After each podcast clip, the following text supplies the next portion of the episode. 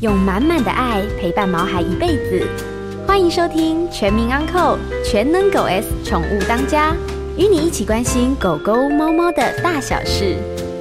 本节目由全能狗 S 冠名赞助。大家好，这里是 FM 九八点一九八新闻台，欢迎收听每个礼拜一晚上八点钟所播出的《全民昂扣全能狗 S 宠物当家》节目，我是兽医师杨靖宇。那同样的呢，今天的节目在脸书 News 酒吧的官方粉丝团也有同步的直播，所以啊，跟大家最好的建议，今天晚上呢，可以用我们的脸书来看我们的节目，因为今天的特别来宾非常非常的特别。我先卖一个关子啊，如果大家看脸书的话，都知道我们今天特别来宾是谁。我想在很多的一个公共场合里面，我们就看到今天的特别的来宾就是一个呃非常温文儒雅，而且讲话是有条有理的一位这个我们非常非常受欢迎的民意代表。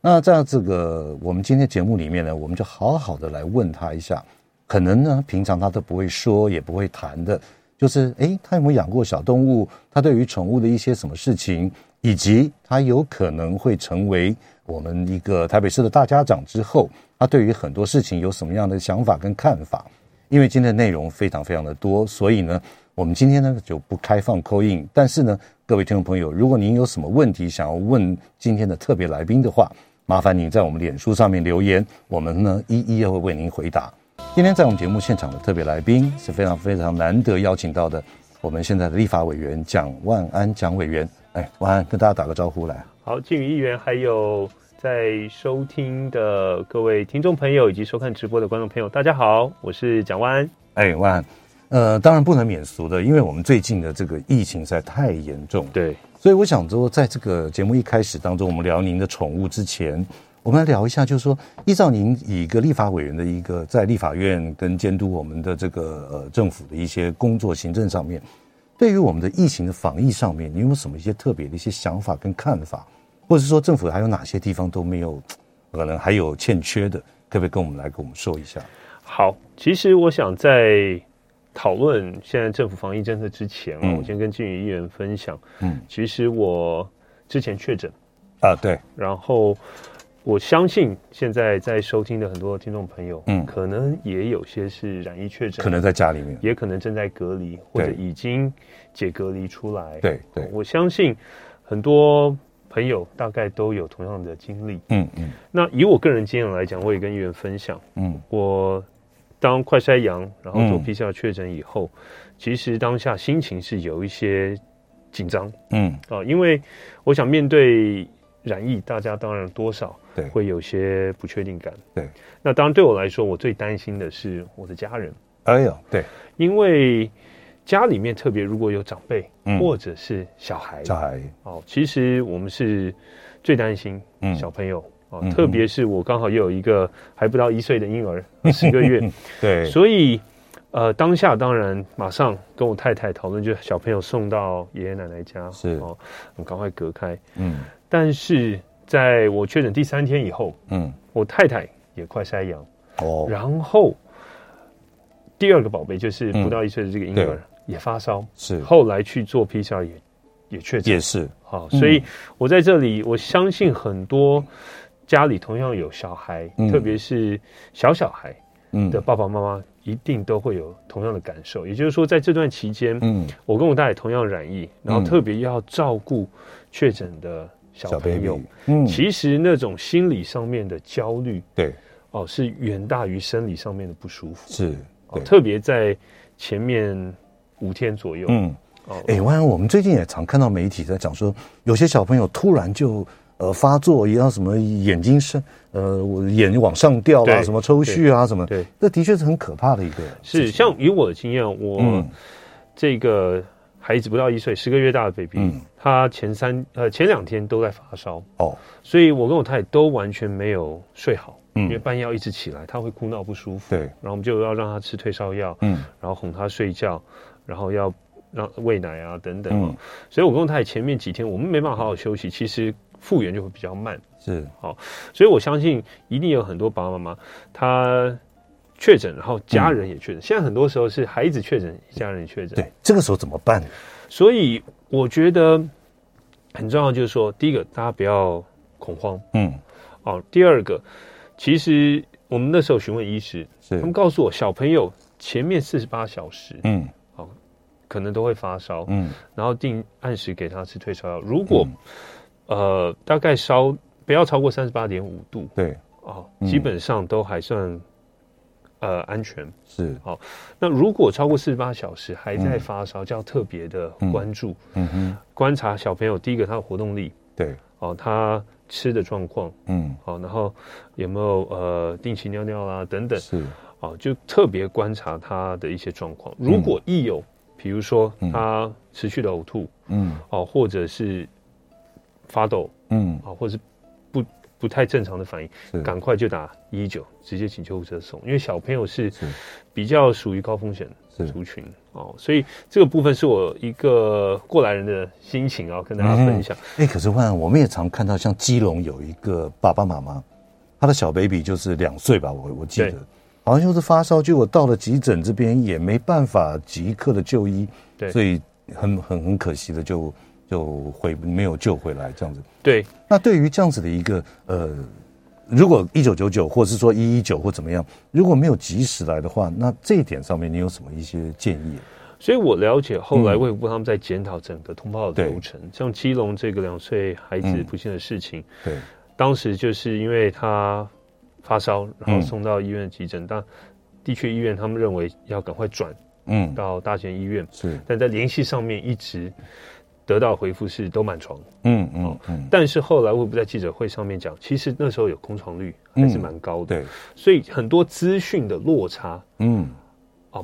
是没有完全的让地方政府了解，所以是这个我认为要解决很多的通报流程，嗯简化就一个互联一个关系，对不对？资讯要要公开，所对以比如说像明明有哪些医院是有空床的，嗯哦，那地方政府卫生局他要了解，他可以掌握这些讯息，然后他在联系上面就不会花很多的时间，嗯，因为有时候是要在抢黄金的救援时刻，对将孩子赶快送到医院对，啊、来进行救治。嗯哦，所以我相信他们后续有检讨。嗯哦，我想这个是减少资讯的落差，哦嗯让大家呢嗯及时掌握所有的讯息。是，另外一个就是说，大家也在讨论，诶，那时候明明有空床率啊，嗯，但事实上空床率不代表其实你就可以进入，因为还要人有力，医护人员，医护人力一定要支对援。对对，哦，所以这个也很重要。其实嗯，在我隔离这段期间，我也接到很多第一线的医护人员，他们嗯跟我陈情，跟我反映，而且我甚至开了直播，邀请一位在第一线嗯呃负压隔离病房的护理师是来跟我对谈。然后嗯他自己也确诊，嗯，他跟我反映就是，其实在这段期间，很多医护嗯他们很容易确诊。对，然后一个一个退下来以后，造成他的伙伴要承担他的工作量，嗯，那大家非常非常辛苦，人力紧绷。所以完，也就是说，在这个空床上面是可以的，有的，但是人力上人力一定医护也要到位。对对，好，所嗯以回过头来讲，就是说我们在很多防疫的措施上面一直在调整，嗯也就是其实我在四月底疫情逐渐升高的时候，嗯嗯也提出很多的建议。嗯第一个我提出来轻重分流，嗯也就是我们人力一定是有限的，对不管是第一线的医护，嗯或者是地方政府的卫生局在嗯处理工位的人力，是，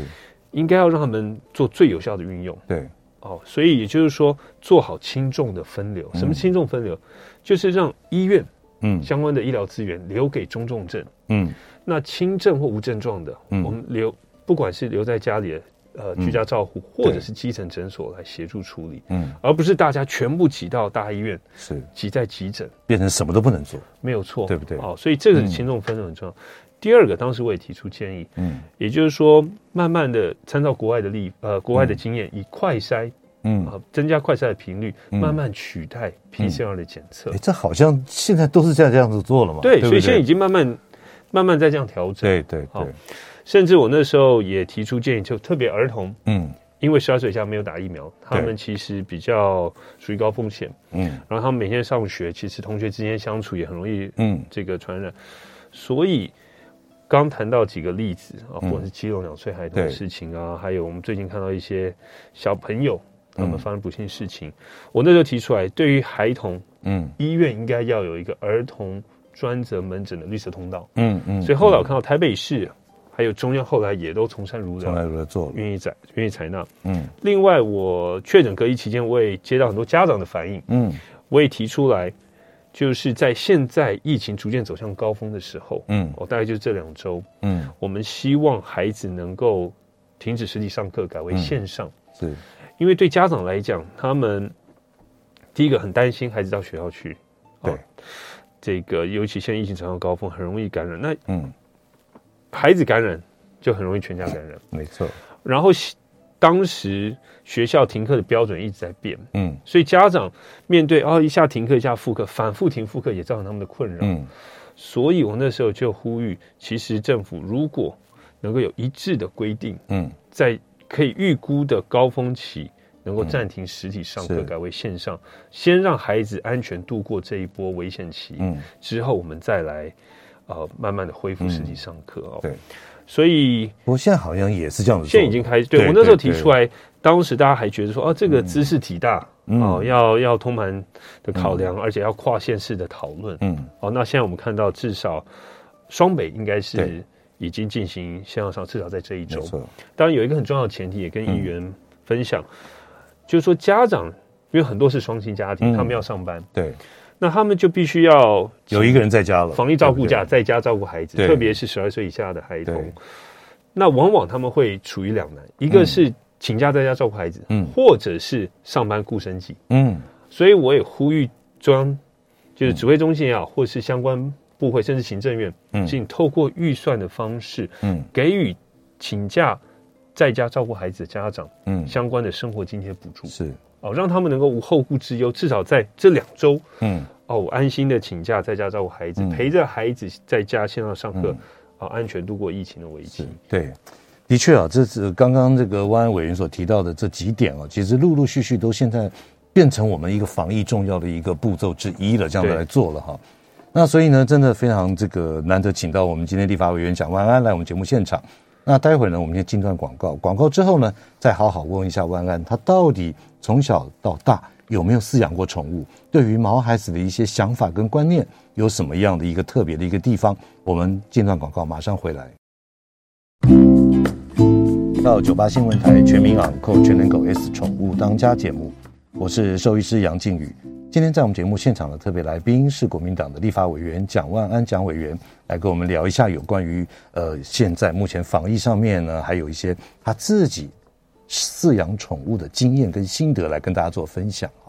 哎，万安，我在在在在进入聊到您的这个饲养宠物的一些经验之前，我想请问一下哦，像我们可以看到现在外面其实这个人潮都变得少了，减少然后呢，在这个呃车潮也减少，也少了。然后市长也说，现在搭捷运的人也少也少了少了一半。对，那对于这种呃很多商店、很多店家、很多做生意的一些朋友们，他在经营上面，其实像我我我最熟的四零那个士林夜市，是夜市我根本就是几乎是人大概只剩下一成。是。所以针对这样子的一个经济是一些刺激复苏上面，你有没有什么一些特别的想法？对，所以我觉得现阶段哦，嗯其实政府要赶快嗯盘点相关的资源，对嗯以及民众的需求，对于在这波疫情下面受创的各行各业、嗯哦对提供相关的纾困，对，而且要符合三个要件：嗯快速、嗯直接、对好申请。嗯哦，所以我在这边，我觉得政府要马上做三件事情。第一个，劳工相关的纾困措施嗯，应该要比照去年继续就像您刚刚提到的，就是我必须要在家照顾小孩。没有错，对不对像很多劳工朋友，他现在面临孩子可能在家上课、嗯哦，他必须要请假。对那请这个防疫照顾假，事实上是呃雇主是不给薪，对，那政府就应该负起责任，嗯编列相关的生活津贴补助。嗯嗯我觉得这个很重要。第一个，对，第二个，去年我们疫情爆发有相关的劳工纾困贷款，嗯还有对于自营作业者相关的生活津贴，嗯哦，这些其实应该要维持。是因为虽然今年疫情爆发，我们没有嗯警戒升级到三级，对，但事实上，其实受造成的影影响响更广，不输给三级，不输给三级，因为对啊啊现阶段是民众自主升 级，对， 没错人潮车潮都减少，呀，所以我。常去餐厅外带啊，我嗯就会跟老板聊，嗯他们都说现在虽然说没有像去年警戒三级，嗯但是他们的生意基本上不止砍半，甚至只掉呃，甚至掉只剩两成，对，啊，甚至没错嗯一成左右。其实受创非常严重，再加上我有朋友，他们是开健身房嗯或者是旅行社，嗯，之前就因为三剂令哇要打满三剂 疫苗，对对对，就已经受创，再加上现在每天开始确诊破万，嗯他们完全是拆紧惨重，嗯嗯嗯所以政府就应该赶快给予相关的纾困。嗯，那我看到经济部哦有一个对于餐饮的补助，哦但是有我觉得非常的不接地气，而且是不食人间烟火，嗯是应该这样讲。也就是说，他们要求这些餐饮店家哦，嗯，你要提出相关的行销计划。嗯你说你要提出相关行销计划，而且你要申请的时候上传这个行销计划嗯，哦，然后符合条件，我审核认可，我才会拨给嗯在你。疫情的时候哪有什么行销？没有，错，这是纾困，纾困就要直接是啊马上拨款。嗯那很多商圈或餐饮或是这些店家就跟我讲，嗯，这个是什么？我现在已经连房租这好像是讲补助的办法，对，薪资都付不 出来，对，然后你现在还要去找，我要去找人力，嗯我哪找到人力去帮我去规划相关的行销计划出来？是啊，对，而且他这个行销计划是说，我行销计划的相关支出，政府补助我一半，嗯然后他对于这些小店家最多补助两万，嗯好，那呃需要开统一发票补助嗯十万，也比方说补助两万这些小店家，我行销计划的支出要到四万啊，嗯，你才给我两万，再有也就是说这个其实是非常就。看得到吃不到嘛，看得到吃不到对不对？对，所以我举这个例子就是说，其实真正纾困就是要及时、要对快、直要快，接而且好申请，是避开所有的申繁琐的申请手续啊。嗯所以谈到这三件事情，我觉得政府要赶快做，劳工的相关纾困措施，嗯，家长防疫纾呃防疫照顾假，请对家长能够生活津贴补助。对嗯第三个纾困，不管是营运营运的补贴啦、薪资补贴，要快、嗯。要直接。好所以申请真的有赖在中央这边持续来帮我们民众来是了解我们的需求，没错对不对？好，来来，我们回到我们这个哈，好， 我想请问一下温汉伟，就平常很多呃机会场合听您讲一些您的想法或做法，但是您到底这个，我想请问一下，一路这样的成长的过程，你有没有养过宠物啊？有我其实是有啊，，我算是狗派吧，我嗯从小养狗狗。嗯，哦，我第一只是养喜乐蒂，希乐蒂，然后后来养过柴犬，嗯然后第三只是一只流浪狗嗯米克斯，嗯哦，然后后来有养哈士奇，嗯哦，大型的，嗯所以基本上我自己算是从小到大哦都有宠物陪伴啊、哦嗯是所以很了解狗狗的习性，非常爱狗。嗯那当然也不是说我不爱猫，而是嗯像现在。哦嗯我儿子，我两个儿子，我大儿子现在五年级，嗯，他一直跟我说：“爸爸，我想要领养猫咪。那为什么不给它养呢？”是因为这样，因为我就我今天也想请教嗯杨庆议员，就是是说，站在爸妈的立场，我们嗯都觉得小朋友想要领养，他可能是一时嗯兴趣或喜欢，或看到卡通或朋友是会养猫。但是我觉得很重要，就是嗯，我希望他能够了解，其实这是一个长期照顾的责任。没错，哦，我觉得这、这个应该会有一些相关的教育课程让他了解。嗯嗯那另外，当然我们希望说他也可以去学习，就是说，诶，除了养宠物，嗯，那接下来你可能也会面对跟宠物告别的时刻。对，我不知道他这么小的孩子心里准备好了没有？啊、嗯嗯，我希望说这方面让他更成熟了解以后，然后他领养。嗯当然，另外一个是因为我们现在第二个宝贝现在还小，我嗯们也许等二宝再大一点嗯哦，然后让大儿子他了解他要负起的责任。嗯我们的确会考虑让他领养猫咪。是。对，那完了，在你这个饲养的这几只狗狗的过程当中，有没有让你印象最深刻的那样的一只狗狗，或者它做了什么事情？我柴犬让我印象很深刻。啊嗯，我觉得那时候我跟狗狗哦，嗯它那时候它小名叫球球球球哦，因为为我很喜欢跟它玩，就是到公园去，嗯呃，它很喜欢追着球，嗯它会就是我一丢出去，它会把它捡回来捡给回来我，那啊叫你再丢，再丢。对嗯，然后就是在这过程，其实就有我觉得它非常聪明嗯啊，它可以听得懂我讲的话。嗯，我觉得狗狗就是家人。哦对，对好，然后我记得那时候我高中嗯高中阶段，那课业压力很大，嗯有的时候我心情沮丧嗯啊，或者是课业压力大，我就会找他跟我聊天。嗯哼，我觉得他就会默默在旁边聆听，而且他啊对会听得懂，而且他会给我适时的回应，嗯，哦，让我心情好很多。是。我觉得这就是宠物它所带给我的快乐，野湾，你这边提到了一点，其实宠物在现在的生活里面，真的就是家庭的一份子，真的是家人。真的会跟你有时候可能别的兄弟姐妹还不会理理你，对，可是你养的毛孩子还一定会听你讲话的。没有错，对，真的是非常不一样。对。好，那如果说您还有的机会养宠物的话，您想养狗狗还是猫？我也想养猫，养猫？对，嗯因为我其实这段期间我也接触很多，呃呃，流浪猫狗嗯，的议题，还是有特别协助呃流浪猫狗、流浪动物对，的这些关爱之家，嗯嗯，这些专业人士。然后我自己服务处对面有一个在协助流浪猫咪救援工作的嗯哦伙伴，嗯然后我就去参观，我去了解，其实嗯他们真的很用心，嗯也很辛苦，嗯而且猫咪它的特质嗯，还有习性很特别，对，哦，那对再加上我儿子也很想领养猫咪，我想 Yeah 接下来如果有机会，我会想养猫咪，养猫咪试试对，看，试对着不对当。猫奴看看。 其实你知道吗？现在养猫咪的人越来越多，越来越多越来越多。哦对对对。好，那接下来我再问这个问题就比较有点严肃一点。 OK，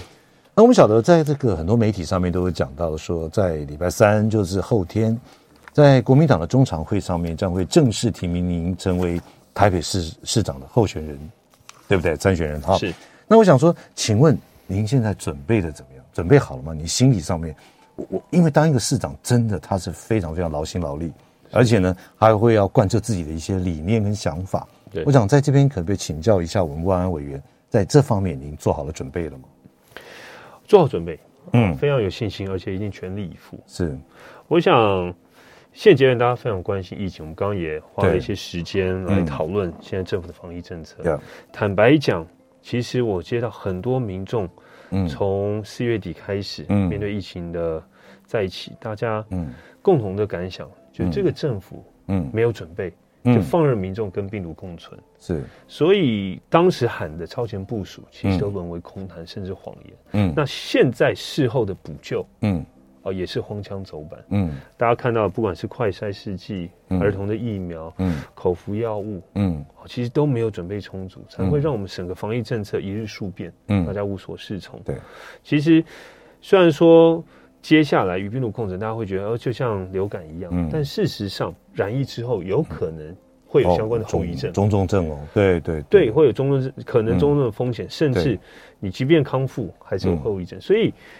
我在去年，嗯去年五月多疫情爆发，我那时候就有很多医师跟我反映，嗯当时很多确诊后来康复的民众，嗯他们有后续的后遗症，包括什么嗯容易喘，嗯，然后嗅味觉丧失，对，甚至无法久站。嗯有的保从事保全工作的，嗯他站十分钟他就必须要坐下来。是，还有一个年轻人，他说。嗯他自己在外面租房子，嗯有一次他自己煮饭，然后忘了关瓦斯，嗯，他没有发现，闻不到，闻不到是他的室友哦，出来敲门跟他讲、你忘了关瓦斯，好，嗯种种这些会有相关后遗症，所以那时候我积极争取相关的染疫康复者嗯整合照护门诊，嗯，因为这些康复者他们跟我讲，当他们有后遗症，他们常常在很多科别诊所、嗯呃这个科室之间穿梭，是他不知道我要挂哪一科，对，我要挂呃耳鼻喉科，我要可能挂好心脏多都科加在复一健起科嘛什么对不对所以他们需要一个整合照护门诊，嗯嗯这也是参考其他国家的做法。嗯很高兴后来我争取到了，嗯所以只要挂呃看一次诊，只需要一次挂号费，一次嗯这个、是呃部分负担，嗯所以在这边也宣传让。可能你后续有持续咳嗽后遗症，可以利用这样整合照护门诊。嗯所以我想谈的就是说，我们从这一次疫情的经验当中，嗯我们要学习到城市的治理，接下来要学会承受各项风险的真的能力， ，OK，不只是疫情，有可是能后续各种灾难、极端气候嗯。都是如此。那今天在我们节目现场特别来宾是立法委员蒋万安委员。那我们先进段广告，广告之后好好的问他几个比较艰涩的问题。欢迎回到九八新闻台《全民养扣全能狗 S 宠物当家》节目，我是兽医师杨靖宇。今天在我们节目现场的特别来宾是立法委员蒋万安蒋委员，来特别聊聊他心目中的一个呃一个想法，或是对于整个台北市甚至于动保政策有什么特别的想法。今天好好的来问他啊。那因为这个我们今天要聊的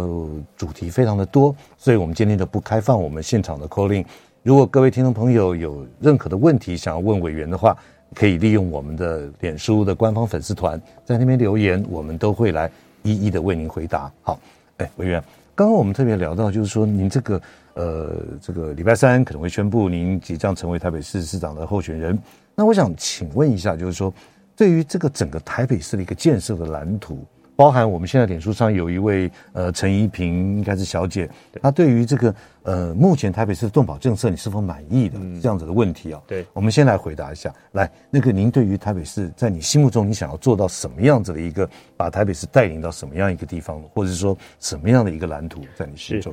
刚前面有谈到，我觉得台北市接下来一个城市治理跟规划、嗯对一定要纳入承受各项风险、嗯，韧性的永好续一个思维认识的城市，对嗯未来一定是朝向一个永续城市对的发展目标。嗯所以，我想这一次疫情，我们可以看到啊，接下来对于整个民生经济产业的冲击，嗯我们面对后勤时代各项挑战，嗯我们有没有准备好？是因为有可能面对病毒再次变种嗯或反复的来袭，对我们其实要做好准备。嗯所以，包括产业商圈，嗯我们一定要有做相关人流回来，嗯或者是振兴的政策，嗯要把它完整的规划出来。嗯哼还有包括在这次疫情，我们很多公共建设受到影响，嗯不止不管是相关呃物料的上涨、嗯缺工缺料，对我相信议员很清楚，包括我们的音图音乐图书中心，，嗯对，包括我们的捷运的南北环段南北环段等等，其实都流标对哦，所以这个是在任何风险来临的时候，我们必须要面对解决的。嗯嗯哦嗯，另外刚谈到教育端，对我们相关远距教学相关的建制其实嗯还不是那么稳定，嗯这个我们要强化。嗯嗯所以过去我们最早期谈到一个城市的治理，嗯大家强调是一个管理型的政府，是由上而下 （top down），嗯政府决定了决定，嗯下面把它执行。嗯但后来随着经济起飞，慢慢转型成为经济建设型的政府，是也就是说，呃，地方政府强调就是嗯我要建设、嗯造桥、铺路、呀好交通的这个运输。嗯但是最新慢慢慢慢，随着城市的发展，嗯接下来嗯我认为要转型成为服务型的政府。是也就是说，服务做得好的政府，嗯民众满意度高，对人才就会进来，是。企业满意度高，其实政就府会投资存在的目的就是服服务务市民、服务以国服民务嘛，为对不核对？心，嗯，然后我们来以市民所谓市民主义，对，提供市民最好的服务，嗯优化相关的服务品质，让民众感受到嗯政府是服务市民而存在的。是我觉得这个是非常重要， OK，所以我想未来不管是永续，嗯不管是结合科技，嗯打造成为一个真正国际级的智慧大城市，嗯，我觉得这个是未来必须要走的方向。尤其是现在极端气候或等等的一些，所以一个韧性的城市真的也非常的重要，没有错对不对？就是要承受各项灾害来嗯对袭一的个挑韧性战。。嗯，对对。 OK，好，来，接下来我们回答我们现在这个问题啊，就是说，这个您对于目前台北市的动保政策有什么想法，或者是在现有的基础上有什么一些可以再更进一步来做的？好，其实很多哎、嗯我自己过去养过宠物、哦，当然我也看到这几年台北市政府提供了很多友善宠物对的政策。嗯好，但是我先谈哦，就是说、嗯我知道我们现在对于流浪宠、流浪动物相关的收容、对，收缩的条件，其实还是可以改善。嗯嗯啊，嗯，我们目前还是有超收的状对况，。没好我错，想这个嗯原因很清楚。嗯第二个，也就是我们可应该可以增加呃收容所照护的人力，嗯嗯嗯，这其实也是改善收容环境嗯，各项条件必要做的其中一环。对对，那另外，台北市政府也有推相关的宠物友善公车。嗯嗯啊、也，是周末假日的狗狗对接对驳专对车对啊，我觉得这个非常好，嗯所以应该要再扩增相关的、嗯嗯嗯，呃班呃班次，对甚至多元宠物的嗯接驳专车，啊嗯不嗯不限于嗯狗狗。对哦，我觉得这个是让饲主来讲是非常有感对。万，今天我特别早上看到一则新闻哦，日本的新干线。啊。对，今天首次嘛，对不对有一节车厢来来说一下，对啊，，对我知道日本新干线他们二十一号正式嗯呃公布有一可以开放有一节车厢嗯哦，让宠物可以出来不需要关在关外在宿笼笼子子里里面对，四十分钟。嗯我觉得这个是一个领先甚至欧美国家的一嗯一步，嗯哦哼一个政策。对我觉得其实很值得我们借鉴嗯嗯嗯，啊。我觉得这个部分真的是做到对于宠物友善的嗯嗯环境是，哦，我们就开放一个空空间出来，嗯而且适度地让宠物不需要关在笼子，嗯而且他们也做好相关的配套。对，所以也就是说，在这个呃这样子的一个现有的基础上，其实还有很多地方可以来做的，对不对？对，比如说，嗯我知道很多呃饲主他们很关心，就是宠物的就医的便利性嗯嗯啊、我觉得这个部分是我们呃有养过宠物，大家都很关心。嗯，宠物一定会碰到各对项的疾病，是，怎么样让它更方便、嗯更及时，甚至宠物保险嗯的部分，我们赶快把它建制起来。嗯嗯，哦，甚至思考到宠物的长照资源，嗯哦，相关肠道机构对于了高龄、嗯哦有疾病的宠物哦对犬猫即刻的给予他们相关的照顾。嗯嗯哦，我觉得就医的便利性，接下来台北市政府可以做。嗯哦，另外其实也可以成立台北市宠物服务中心，嗯也就是让各项的咨询、嗯接种、晶片，嗯哦，或是就医等等，能够有一站式的服务。嗯嗯嗯，我觉得这个其实非常非常重要对。好，那另外我有接到很多民众来反映，我不知道议员也许嗯可以提提您的看法。他们反映就是说，在很多公园绿地嗯哦，其实因为宠物都会去对呃在上面走啊、嗯奔跑啊。其实我们在相关农药的使用，应该是用人畜友善的农药。嗯对哦这个部分也有很多朋友他们来是跟我反映。对，其实台北市政府现在有做了很多有在一做些宠物的友善公园啊，是什么的。当然，如果说您这个呃有机会成为我们台北市大家长的话是，其实可以再持续的推广下去，没有我觉得错是非常好的。我觉得现在有台北市总共有十七座对的宠物公园，对，那我们当然希望能够更多。嗯，以外，其实我们相关的公园其实也规划宠物专区、嗯呃对对友善宠物专区。对好，对其实让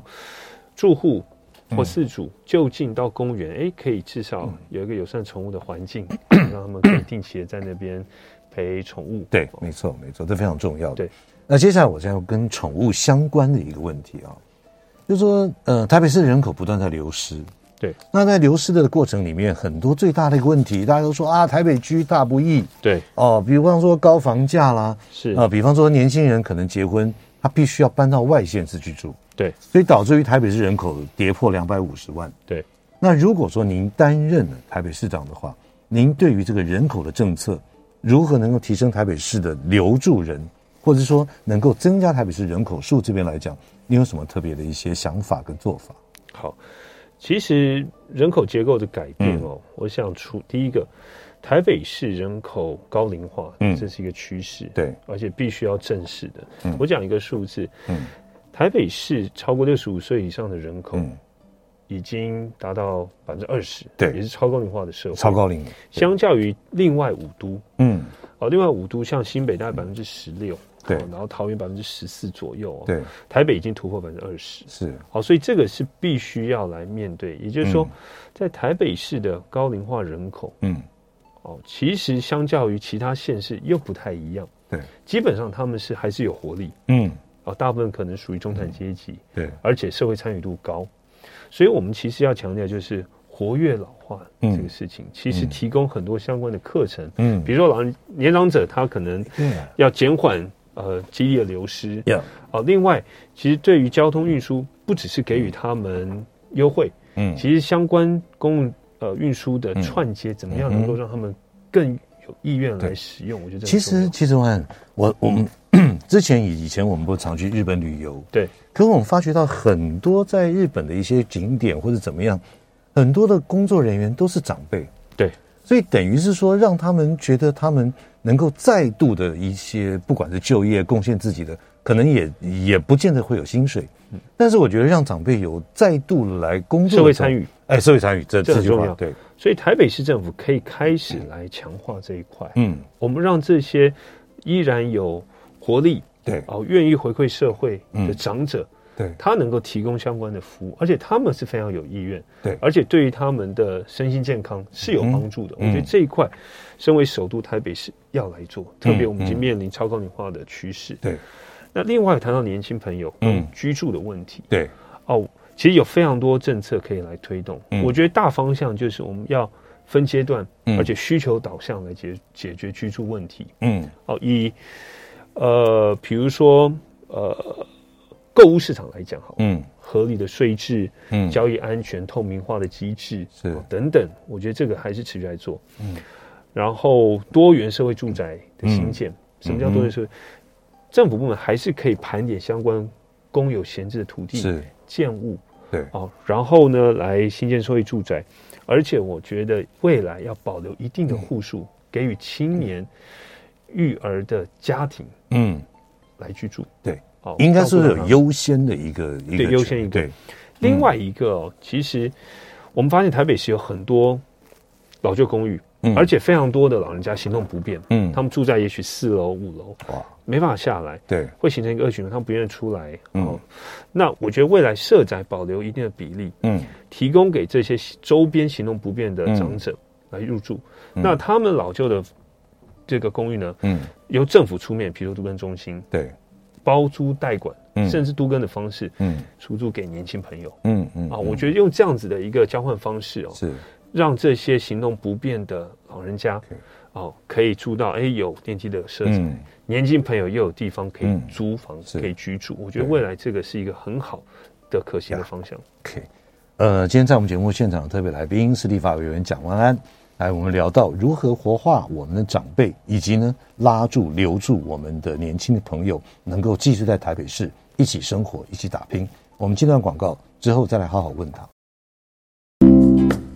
欢迎回到九八新闻台《全民养阔全能狗 S 宠物当家》节目，我是兽医师杨靖宇。今天在我们节目现场的特别来宾是台北市这啊立法委员蒋万安蒋委员来我们节目现场跟大家聊一下有关于他心目中台北市的一个未来的愿景哈。嗯，委员这边我想在最后一个问题啊是比较。诶，有一点点这个呃啊，OK，好，比较那 没个问题问题，但是我必须我还是觉得要问，对，就说，呃，像这个各党各派的各党派的其他的候选人，陆陆续续都浮上台面。那么，在这个竞争的这样子虎视眈眈的看着你的时候，那我们在过去的有一些媒体上面讲说啊，我们委员就是呃，蒋委员就是比较温文儒雅，就比较和善，比较那个哈。就说这个您自己怎么看，在这么一个激烈的肉搏战的一个选战当中，您自己怎么样来调整，或者说您自己觉得哎这样子也不错，或者怎么样，可不可以来跟我们大家先聊一下这个尖锐的问题？其实一直以来我都是非常坚持就事论事是，啊、对很多议题我们应该理性讨论，嗯而且一定是站在人民的立场，嗯哦，绝绝对是以人民的利益为最优先的考量，嗯嗯所以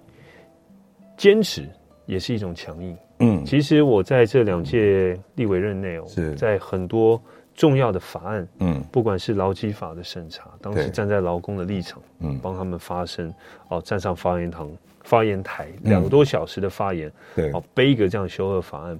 或者是对于年轻朋友很关心的，呃，十八岁公民权下修，嗯我也是倾听年轻朋友心声，嗯然后坚定的站在他们的立场。是，哦我想很多时候坚持也是一种强硬，嗯哼，而且是站在人民的立场。对，我举一个例子，其实我很关心身心障碍朋友相关的权益。嗯哼，当时有一个修法，嗯我非常坚持。从我第一届进入立法院，嗯一个李贝贝来找我，他有一个唐氏症的孩子，是，他说，呃，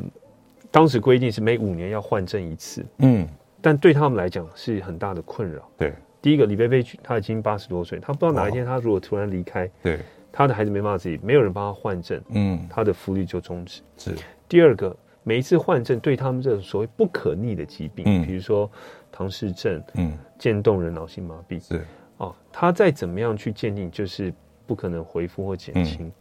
所以他们事前要安排车程，对然后家人要请假，都是困扰。 所以后来终于在我坚持下，协助完成修法。嗯，虽然不是媒体关注的这样，但是对我来讲，我对非我感到非常骄傲。你感同身受，我感同身受他们的需他们的一个需求，所以未来对于嗯市民的任何需求，嗯我想，不管在疫情当下，嗯这些受创严重的基层的嗯餐饮小吃店是哦，各行各业，建车驾驶，嗯他们常会跟我反映他们的心声，或我实际去跟他们聊，嗯在基层走，我觉得我就有责任帮他们发声，争取纾困，帮他们解嗯决问题。很多老百姓他们也跟我反映，嗯比如台北市接下来居住的问题，我们刚刚讨论、嗯对都市更新、是社会住宅，比如老旧的公寓，长者行动不便，嗯我们怎么样透过政策引导的方式嗯协助他们？比如说刚谈到社会住宅跟周边老旧公寓，对我们用这样交换的方式，年轻人透过包租代管嗯有居住的空间，长者释出这样老旧房舍，然嗯后换到社会住宅的空间，好、等等，我觉得这个都是未来市政府嗯从市府的角度可以是来为民解决。其实解决人民的食衣住行的最重要的，这非常重要而且是非常非常有感觉的。对对，OK，好。那今天因为时间的关系啊，这个我们也到了我们节目的尾声。我想最后的一分钟时间，我们想请蒋万安委员啊，当然我希望在明年度的会期能够在台北市政府，我们两个我们都能够好好咨询 你。OK，非最后常一分愿钟意的时接受间，咨看有没有询什么一些话想对我们听众朋友来说的，不管在动保方面，不管在市政建设方面。其实我一直非常关心动保的议题。对我在上一届立法委员的任内哦，嗯就协助推动很多的修法，是，哦，跟很多委员一起合作。嗯然后当时也请教靳议员非常多次。好，那其实台北市嗯绝对可以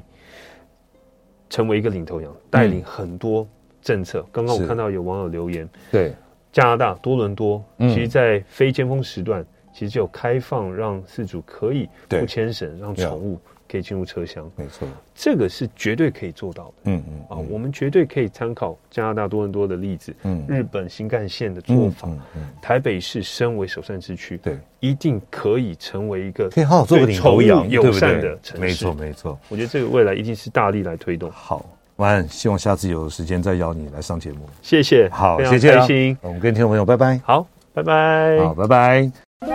每个宝贝都值得最好的，爱他就是一辈子。本节目由全能狗 S 冠名赞助。